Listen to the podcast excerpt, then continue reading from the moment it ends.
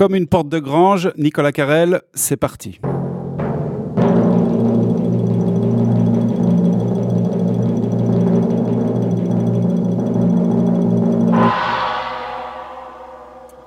Le 8 juin dernier, à l'occasion de ces journées d'études ayant pour sujet la voix, le cours de vacances de l'Université de Lausanne invitait sur la scène du théâtre de la Grange Jean-Luc Borja pour une interprétation de Haute trahison de Jérôme Meizo, donc un monologue à la fois paradoxalement euh, léger, qui avance sans, en avoir l'air, et, profond. C'est un petit opuscule d'une trentaine de pages euh, aux éditions La Braconnière, et euh, avec beaucoup d'humour de surcroît. Donc monologue où le narrateur écrivain cherche à se défiler face à des commandes, notamment à la commande d'une préface pour un catalogue d'exposition dédié aux peintres de montagne. S'en est suivi un bord de plateau euh, passionnant entre Jérôme Meizo, l'auteur du texte, Jean-Luc Borja, metteur en scène et comédien, et Yves Erard, co-directeur du cours de vacances et maître d'enseignement et de recherche à l'EFLE, qui est l'école de français langue étrangère à l'université. Alors, euh, nous allons donc tenter de prolonger euh, ce bord de plateau, de renouveler l'expérience euh, avec cette fois-ci seulement deux intervenants, mais pas des moindres. on a perdu en route Jean-Luc Borja, donc Jérôme Meizo et Yves Erard. Bonjour. Bonjour. Salut Nicolas. Alors, Yves Erard, comment, enfin, comment est née en fait cette rencontre je dirais, entre un monologue théâtral qui était déjà existant, je ne crois pas que c'était une création, et une rencontre de réflexion scientifique et académique euh, sur la voix. Euh, pourquoi, je ne sais pas, pourquoi être allé chercher ce spectacle-là et en quoi euh, peut-être correspondait-il au thème de ces journées d'études? Si je me souviens bien, le sous-titre de ces journées d'études, c'était Trouver sa voix dans les mots des autres. Ben oui, très justement, c'était le sous-titre et c'était exactement la raison pour laquelle on a été chercher la pièce euh, de Jérôme. Donc euh, Jérôme euh, et moi, c'est un long compagnonnage, mais c'est pas une raison pour l'inviter dans ces journées d'études. Ici, il y avait une raison particulière. J'ai vu ce spectacle au 2-21 et j'ai trouvé que justement, il illustrait parfaitement le sous-titre des journées d'études, c'est-à-dire trouver sa voix dans les mots des autres.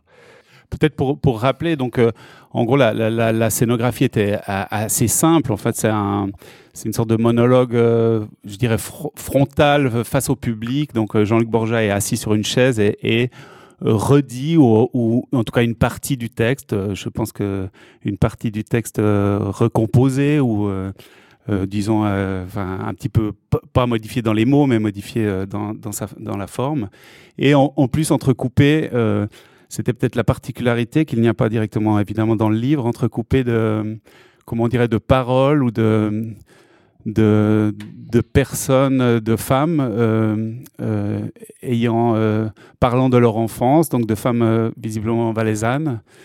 Et donc, un peu d'une manière pas, pas, pas, surréaliste, mais disons, au milieu de ce texte, parfois le texte s'arrêtait et apparaissait sur l'écran euh, en gros plan des, passages d'un entretien avec ces femmes.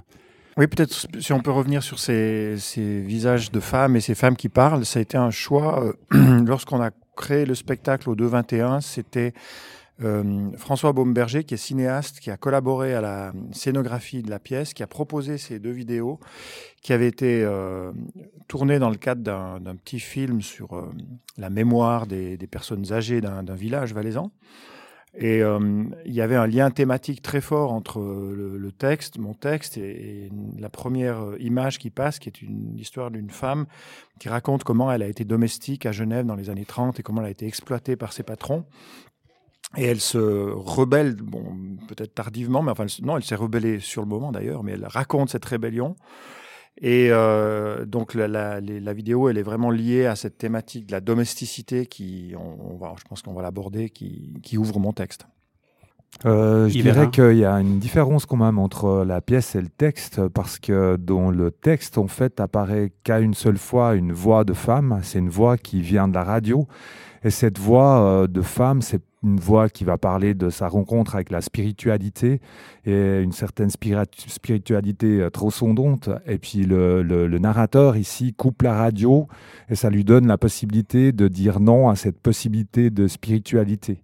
Et c'est plutôt une manière négative de faire intervenir les femmes, alors que dans la pièce, c'est un autre montage tout à fait différent, c'est-à-dire qu'ici, les voix des femmes vont pas intervenir de manière négative à travers la radio, mais plutôt de manière euh, positive à partir de deux témoignages qu'elles font. Et ici, c'est la grande originalité de la pièce, parce que si on peut dire que le livre est en quelque sorte un diptyque, euh, la pièce, elle, est plutôt un triptyque qui est composé de deux narrations très différentes euh, dans lesquelles intervient euh, ces témoignages de femmes, ces témoignages de femmes ordinaires.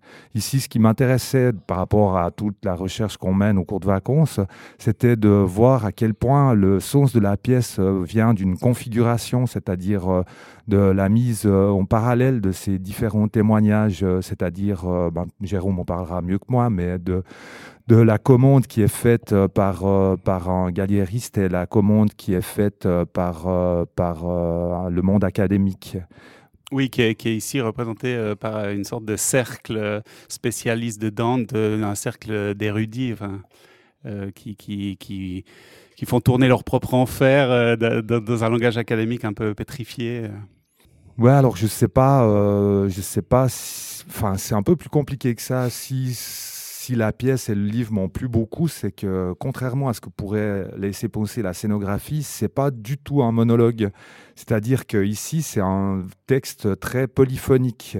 Et je dirais même que dans l'évolution de Jérôme, parce que ben, je, je lis ses textes, euh, euh, c'est peut-être le livre le plus polyphonique, en tout cas le plus abouti de ce point de vue-là, c'est-à-dire qu'on entend énormément de voix, raison pour laquelle on l'a euh, utilisé pour notre journée d'études, de trouver sa voix polyphonie donc des, des, voix, mais en même temps, j'amène peut-être un petit complément d'information. Enfin, c'est on entend quand même derrière des lettres. Enfin, c'est presque quand même un roman épistolaire quelque part caché, quoi. Oui.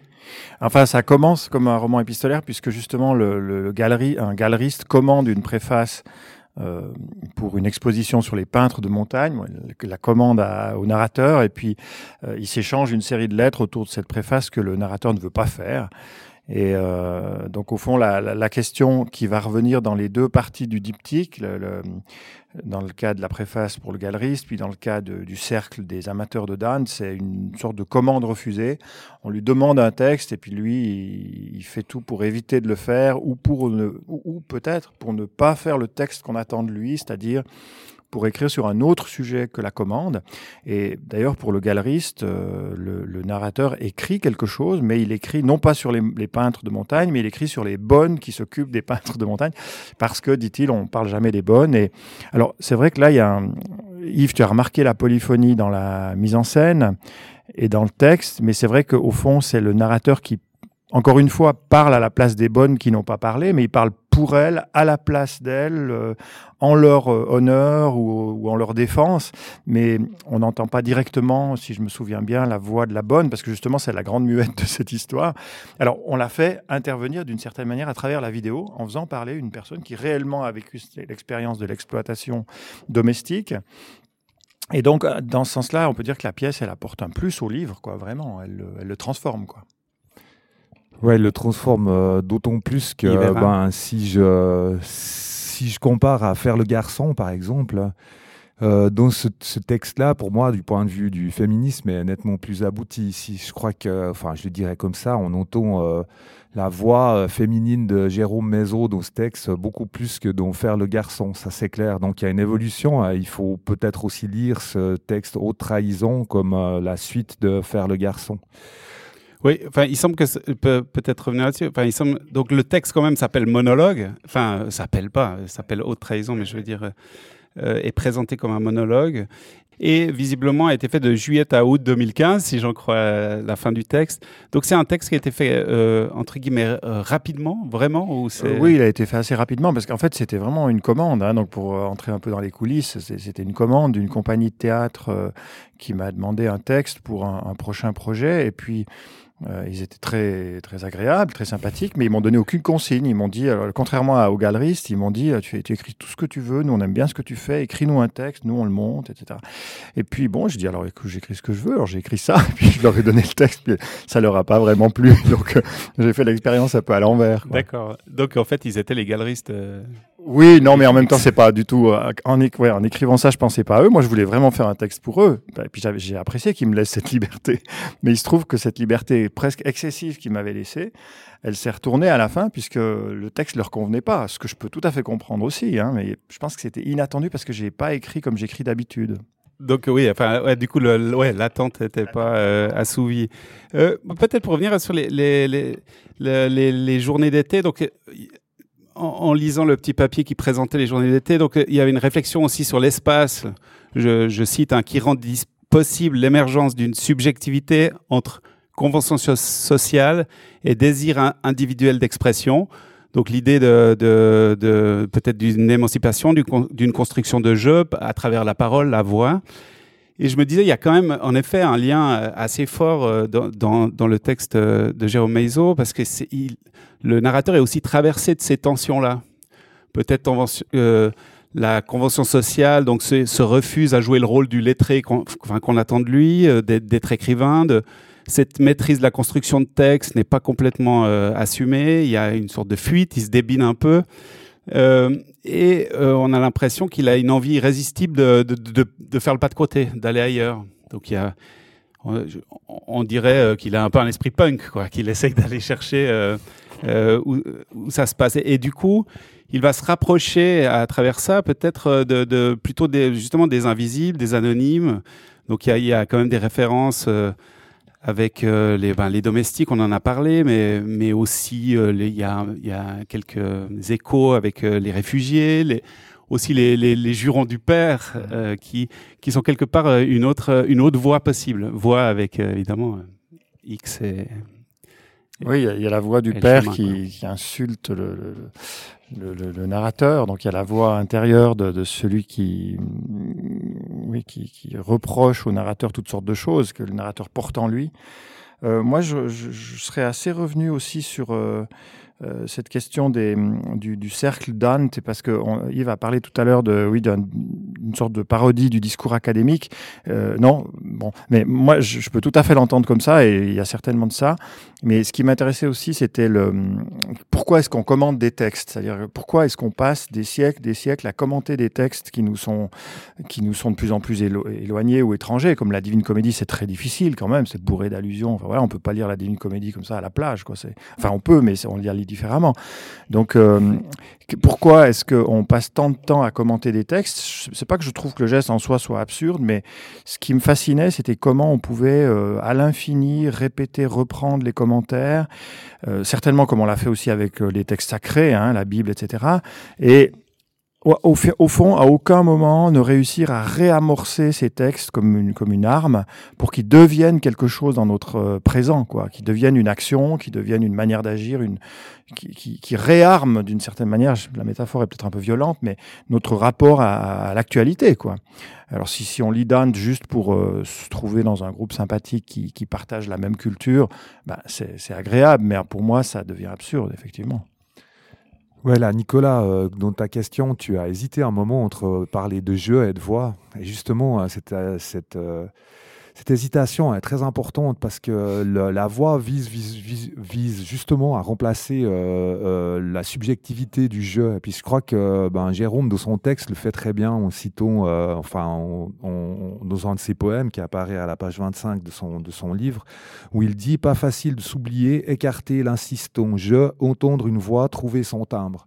Et ici, il résume en cinq lignes exactement euh, l'enjeu du colloque, c'est-à-dire que de toute façon, on va parler avec les mots des autres. Hein. Tout ce qu'on doit trouver dans les mots des autres, c'est notre propre timbre. Et ici, il y a quelque chose de, naturel, d'animal. Euh, il y a une voix et pas simplement une subjectivité rationnelle qui serait complètement abstraite ici. Il y a quand même une recherche de, concret et de contextuel. Euh, ça veut dire que qu'il suffit pas de répéter les mots des autres, mais comme le dit euh, Jérôme euh, d'Exergue, Oui, il y a une où il cite de euh, euh, Côte à la hache, je la rondis à son propriétaire, plus tronchante que je n'avais reçue. Ici, j'ai l'impression que ce que veut dire Jérôme dans sa réponse qu'il vient de donner ici, c'est comment peut-on faire avec des mots qu'on nous a donnés et qu'on va, qu'on va, sur lesquels on va réfléchir? C'est-à-dire qu'on peut très bien euh, commenter des textes, là, et pas le problème. Mais comment ces commentaires vont nous permettre de euh, retrouver euh, euh, la sensibilité à ces mots et de trouver notre propre sensibilité dans ces mots, chose qui n'est pas du tout évidente. Mais alors, si je, comprends bien, puis du coup, là, par exemple, à la page 17, il y a, y a toute cette question de, de- des savants, donc du cercle, toujours ce cercle-là, qui essayent de s'accorder. Et là, je trouve qu'il y a une question intéressante. J'arrive pas à lever euh, l'ambiguïté. Donc, euh, il devait s'agir de ça, s'accorder autour des paroles, tenter l'improbable, invention d'un monde commun. Ce qui, a priori, euh, nous paraît positif. C'est-à-dire qu'il cherche un langage commun pour communiquer autour de quelque chose, en l'occurrence euh, euh, les euh, Dante, et la Divine Comédie. Et, et ensuite, c'est même, même ça protège, c'est-à-dire que c'est pour empêcher que ça ne tourne pas au meurtre, que les hommes ne se trucident pas, qu'ils conversent, qu'ils posent le langage entre eux comme une digue. Et pour finir, euh, on, va- on va un peu plus loin et euh, prenant appui ensuite de toute leur force sur ce langage pétrifié, misant tout sur lui, alignant leur vie sur les mots écrits, désormais surplombés par de saintes écritures, etc., etc. Enfin, on a, tout à coup, en fait, cet accord devient, devient leur propre prison. Oui, oui, c'est vrai que c'est ambivalent, c'est-à-dire que je fais aussi un portrait assez positif de ces hommes parce que ils, comment dire, ils élaborent quelque chose de l'ordre de la culture, ils, construisent quelque chose, ils, essayent quelque chose. Le problème, c'est que euh, leur manière de commenter, qui réarme pas, qui réamorce pas, elle, tourne un petit peu en rond, c'est-à-dire qu'elle est, prisonnière de leurs propres paroles. Donc, euh, à la fois, ils font un geste culturel qui est fort et dont je me moque pas, je crois, parce que je, trouve, je trouve assez fascinant cette tentative de s'accorder dans le langage. C'est une, conception du langage comme une sorte de musique, en fait. Si, on arrête d'écouter seulement le sens, mais si on écoute la musique, ou si on écoute le non-dit, c'est une sorte de musique, c'est une sorte de tentative de trouver l'harmonie. C'est peut-être pour ça qu'on parle, parce que si on parlait pas, peut-être qu'on en viendrait aux mains ou des choses comme ça. Mais en même temps, ils sont prisonniers de ce langage. C'est un peu toute la- l'ambiguïté de- du langage, de cette cage euh, sémiotique dans laquelle on naît et on meurt. Enfin, c'est Wittgenstein qui l'a dit bien avant moi. Bah ici, pour euh, reprendre euh, au bon la parole, euh, je crois que il y a un peu une ambiguïté parce que oui, il y a, il y a une recherche d'harmonie ici, mais le texte et la pièce, c'est en tout cas pas une recherche d'harmonie-. C'est plutôt la mise en évidence d'une séparation parce que c'est deux refus en fait dans le texte. Le, refus à la société d'Ontis et le refus euh, au, au, gal- au gal- Galeriste. Euh, c'est deux refus, c'est-à-dire deux manières de di- dire non. Mais comme le dit Jérôme, et il tient à ce point-là, c'est-à-dire que c'est pas une négation des autres. C'est-à-dire qu'on va pas dire qu'ils sont dans l'erreur ou qu'ils font faux. C'est la possibilité pour quelqu'un de dire non à cet héritage.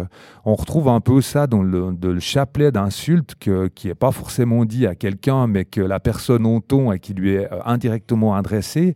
C'est comment reprendre ces mots et pouvoir euh, utiliser ces, ces pouvoir faire sien euh, ces insultes qui nous été euh, plus ou moins adressées. Donc c'est toujours comment euh, trouver sa voix, son ton dans les mots qu'on nous a donnés. Et c'est le- l'enjeu du, du, du texte de, de, de, ce texte. C'est pour ça que c'est aussi important pour, euh, pour, euh, pour euh, la subjectivité dans la voix. Comment je peux avoir ma voix tout en respectant la voix des autres? Et franchement, ce texte, c'est un texte qui est éminemment politique. On ne le voit pas de prime abord, mais je crois que sincèrement, je le dirais, c'est le texte le plus politique de Jérôme Mézot. Sur les, les voix des femmes aussi, et les voix de ceux qui n'ont pas de voix aussi, c'est un texte qui est, qui est très important puisqu'il va donner la parole, surtout dans la pièce, à des personnes qui n'ont pas normalement la parole. Et ici, euh, ben, c'est une demande de démocratie, c'est-à-dire que dans nos formes de vie, comment on va, avec un langage hérité, que nous héritons tous, comment on va trouver une voix qu'on va pouvoir faire entendre euh, dans la forme de vie démocratique qui est la nôtre. Donc la démocratie, ce serait pas un espèce d'idéal vers lequel on irait, mais ce serait très pratiquement, et c'est ce que Jérôme montre dans son livre et aussi dans sa pièce, très pratiquement comment les gens vont euh, faire entendre leur voix. C'est pour ça que les deux témoignages des femmes dans la pièce sont éminemment importantes et donnent un- une issue positive à la pièce euh, qui n'apparaît pas forcément dans, le, texte de la pièce. euh, le texte a une tonalité évidemment euh, très perfectionniste, c'est-à-dire que comment est-ce qu'avec des mots que j'ai hérités, un chapelet que je vais dire, d'ailleurs dans le texte apparaît deux fois le mot chapelet, c'est le chapelet de la grand-maman, que l'auteur, enfin que le narrateur, dont, dont le narrateur sait pas quoi, quoi faire dans un monde d'interprétation herméneutique académique. Et puis euh, un autre chapelet, c'est le chapelet d'insultes que dit le père. Donc il y a deux chapelets qu'on va réciter ici comme ça. Est-ce que je vais continuer à utiliser le langage comme un chapelet? Ben, en quelque sorte, j'ai pas vraiment le choix puisque je dois utiliser les, mots des autres pour euh, m'exprimer moi-même. Mais euh, la fin du texte, dans la fin du texte, Jérôme va finir par une pirouette en disant qu'il peut pas répondre à la demande du gal galeriste parce que euh, parce qu'il doit aller couper son bois. Et ici, il est très, euh, enfin, ça relève de la philosophie du langage ordinaire. Ouais, ce qui rejoint d'ailleurs la, la, la, citation de Thoreau. Hein. Sur la hache, ouais. Exactement. Ouais. Et ici, il est tout à fait dans, enfin, le, le, le, la journée d'études qu'on avait fait avait réuni des, des, des, personnes autour de la philosophie du langage ordinaire, c'est-à-dire une espèce de retour à, à l'ordinaire, c'est-à-dire faire revenir euh, nos modes dans la vie de tous les jours.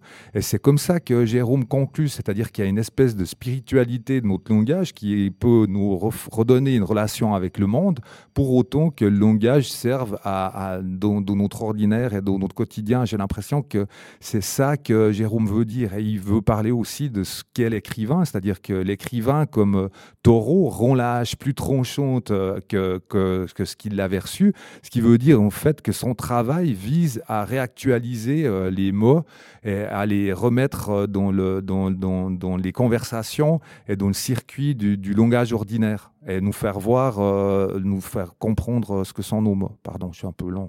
Non, non, non, très bien. Euh, juste peut-être euh, parce qu'on a fait le, le, le, le retour, mais c'est pas grave, c'est très intéressant du coup. Mais juste pour le, je me posais la question, une petite question, alors peut-être pas provocatrice, mais je veux dire, euh, euh, comment devenir cet être imprévisible et rusé, inachevé, une création radicale capable de modifier sa propre histoire et pour ainsi dire de transformer le monde qu'il avait formé? Je veux dire, dans l'académie ou dans la littérature ou dans nos vies quotidiennes, comment transformer ce monde? Moi, si j'avais la réponse, je serais peut-être pas ici, hein, mais mais, euh, mais en écrivant un opuscule ouais. comme ça, du coup. Euh, ouais, disons, c'est un, un, idéal, je pense, qui est formulé. Moi, moi, ce qui me fascine, c'est le pouvoir d'autocréation euh, qui est celui de qu'on a comme humain. Enfin, ça, c'est des choses qui ont été montrées, enfin, qui ont été comme ça par des philosophes comme Castoriadis par exemple, c'est-à-dire le ce qui caractérise l'espèce humaine à un moment donné, c'est qu'elle elle peut s'auto-transformer, elle est, elle est en partie déterminée par toutes sortes de choses, mais elle peut s'auto-transformer parce qu'elle maîtrise à un moment donné le langage, elle peut sémantiser, elle peut inventer des significations qui n'existaient pas. C'est une espèce qui apparemment est capable de création radicale dans certains cas. On le voit dans certains événements euh, révolutionnaires, par exemple la Révolution française. Il y a une sorte de création radicale. Quand vous regardez ce qui se met en place en trois ou quatre jours, c'est des trucs qui, ont, l'air de naître de rien. Alors ça naît de quelque chose, mais quand même. Et je suis fasciné par cette capacité qu'on a et qu'on qu réalise relativement peu dans le quotidien, puisque la plupart de nos, de nos actions, elles restent euh, prises dans la répétition, etc. Ouais, là, c'est un peu dommage que Jean-Louis Bourgeois soit pas avec ah, nous parce non, que du coup, c'est un peu moins drôle que sur le plateau parce que lui avait amené justement cette invention, avait amené une voix dans ces, dans ce, dans ce, de ce, ce, enfin, dans ce, où on était à trois, il avait amené sa propre voix, sa voix qui était un peu le grain de sable, qui, qui avait pas vraiment, euh, qui était pas vraiment une voix académique et c'était une rencontre vraiment très heureuse sur le bord du plateau. Ça amenait justement cette, cette euh, possibilité, cette invention de, du langage que lui avait amené dans notre, dans notre rencontre ici, c'était, c'était simplement magnifique ici. Je crois qu'ici, il y a aussi quelque chose peut-être qu'il faudrait, dont il faudrait parler, qu'on parle, dont on parle pas si souvent dans les livres de Jérôme, c'est l'humour. Quoi. Ah oui, il y a oui. énormément d'humour là-dedans et je pense que le jeu et, l'inventivité et la création passent certainement par cet humour. C'est-à-dire qu'à un moment donné, on va entrevoir des possibilités euh, de notre langage qu'on ne voyait pas. Et cette possibilité va être découverte par le fait qu'on rit de quelque chose auquel on s'attendait pas. Et l'invention passe aussi par le rire et le jeu. Et ça, c'est ouais, très très important dans l'écriture de Jérôme. Chaque chaque livre fait rire. Oui, puis là vraiment, je trouve que l'humour est une arme ici. Et en plus. Euh je pense même justement à, ces lettres, enfin, ce sorte de, ces, multiples voix à travers des, lettres rapportées. Euh, J'allais dire l'usage du discours à direct libre, mais je veux dire quand, euh, quand le, le, galeriste, on l'entend à travers euh, la voix du narrateur remâcher les mots, où il revient chaque fois. On a l'impression qu'il revient à chaque fois lui dire non, mais moi je veux faire quelque chose sur les, les peintres de montagne. Les bonnes, c'est bon, j'en ai pas besoin. Et donc, euh, en effet, ce serait, ce, serait, faux de, de finir avec l'idée que, que, ce livre est un livre que euh, profond et sérieux. Au contraire, il a une légèreté et, un humour, et, l'humour est, une arme euh, dans ce livre, il me semble. Euh, ouais, du côté, euh, mais bon, il y a beaucoup d'humour, mais il est aussi très politique ici. Je crois que dans ce livre-là, je reconnais bien une, une éthique du Caire, comme, comme, on les appelle. Dans la pièce, ce qui m'avait beaucoup plu, c'est le témoignage de cette vieille dame, je sais pas quel âge elle a. 99, je crois. 99. Exactement. Elle fait deux poèmes. L'un, c'est euh, sur l'école, le chemin de l'école et l'autre, c'est un poème sur euh, qui s'appelle Petite aiguille, qui parle du travail quotidien de, tisser, de recoudre et de rapiécer, de ces choses-là. Ici, on est vraiment dans un témoignage qui est tout simple, qui reprend des poèmes euh, que cette dame de 99 ans a appris à l'école. Et ici, euh, donne l'exemple de comment on peut utiliser une parole qu'on a appris par cœur, qui n'est pas la nôtre, et qui, qui, est de l'appris par cœur, qu'on va redire tel quel, pour dire quelque chose et s'exprimer soi-même sur ce que ça a été notre vie. Parce que ça, c'est quand même euh, très important ici. C'est euh, comment on va dire ce qu'était notre vie et comment on réalise notre vie. On va le dire avec des mots. Et aiguiser nos mots comme aiguiser une hache, c'est une manière de pouvoir euh, dire ce qu'a été notre vie. Et cette femme a ce témoignage magnifique où elle parle de l'école, le chemin qui mène à l'école, qui est quelque chose qui est un souvenir assez douloureux pour elle, puisque c'est quelque chose qui l'a fait partir de, son milieu paysan pour aller vers un monde qui n'est pas forcément le sien. Donc c'est quelque chose de douloureux. Ça, c'est le premier poème. Et le deuxième poème, c'est Petite aiguille qui va en fait euh, euh, dire ce qu'est le travail des femmes dans le Caire, euh, si on pense à Joanne Tronto, c'est-à-dire de, maintenir la vie, de la raccommoder et de la faire perdurer. Ici, tout le travail en, arrière-plan de, des gens, des, des professions du Caire, qui vont justement utiliser des petite aiguille pour euh, recoudre ce qui a été détruit par les autres. Et ici, ce témoignage est vraiment très très fort. Et je crois que Jérôme, lui, prend la métaphore de la hache ou la métaphore du chapelet, mais comment avec cette hache c'est-à-dire euh, les mots qui ont déjà été utilisés, je vais rendre ces mots plus tranchants pour euh, pas euh, détruire quelque chose ou cacher quelque chose, mais faire du bois pour passer l'hiver, c'est-à-dire se chauffer. Quoi. Je crois que la, la, fin, c'est comment on va se chauffer avec les mots. ici, il y a une espèce de, spiritualité qui vient de l'ordinaire et du quotidien. Comment les mots vont chauffer et vont pouvoir dire ce qu'est ma vie. Et ça, je trouve que la fin est absolument magnifique. Et dans la pièce, de témoignage de cette femme sur la, sur la, sur la, sur la petite aiguille, euh, la petite aiguille évidemment qui est, aussi une métaphore du, stylo de l'écrivain. C'est magnifique et, je crois qu'on ne perçoit pas assez dans les sciences dures quel peut être l'apport de l'écrivain, quel peut être l'apport de l'écriture et qu'est-ce qu'on fait euh, dans les sciences humaines ou dans la littérature. C'est-à-dire justement, on va réfléchir à ce que font pas les autres euh, normalement, parce que nous, on fait pas non plus leur travail. C'est-à-dire réfléchir à quel, quel héritage on va faire des mots et comment on va dire notre expérience du monde, parce qu'on est obligé de la dire, et comment on va la formuler. Donc euh, l'écrivain et toute la littérature va réfléchir à la formulation de notre nos expériences. Merci Yves. Euh, Jérôme euh, juste peut-être une question, euh, Jérôme Maisol, euh, pour, pour terminer avec ça. Donc, euh, haute trahison en tant que spectacle, est-ce qu'il est qu'il va continuer Est-ce qu'on va encore pouvoir le, le Alors, voir je, je, crois qu'il va être joué une dernière fois au Théâtre du Dé à Eviona en Valais le 3 et 4 novembre. Et puis après, je pense qu'on n'a pas, à moins qu'on nous propose d'autres dates, après, je crois que ça va s'arrêter. Voilà, et un prochain livre bientôt? Euh, J'ai un projet, mais c'est trop tôt pour ah, en parler. ok, donc euh, on, on, va s'arrêter là. Donc les, le, il faut, faut peut-être dire que le 16 novembre à 20h, il y a une sorte de prolongement encore à, à cette thématique de la voix, puisque le, ces journées d'été du cours de vacances m'ont soufflé euh, une thématique pour la Grange de Dorigny. Donc il y aura le labo 6 x 15 minutes, c'est 6 performances artistiques de 15 minutes. Et comme invité en tant que chercheuse universitaire, nous aurons Joséphine Stebler, également co-directrice du cours de vacances. On aura également les artistes Vincent Barras, qui n'est pas qu'artiste, mais là en l'occurrence il vient en tant que, que poète sonore, Claire Genoux, Benoît Moreau, Vanda Obertova et Adina Secrétan. Euh, voilà, euh, merci beaucoup d'être euh, venu. Merci à toi. Merci à toi, Nicolas. Voilà, et à bientôt pour un nouvel entretien.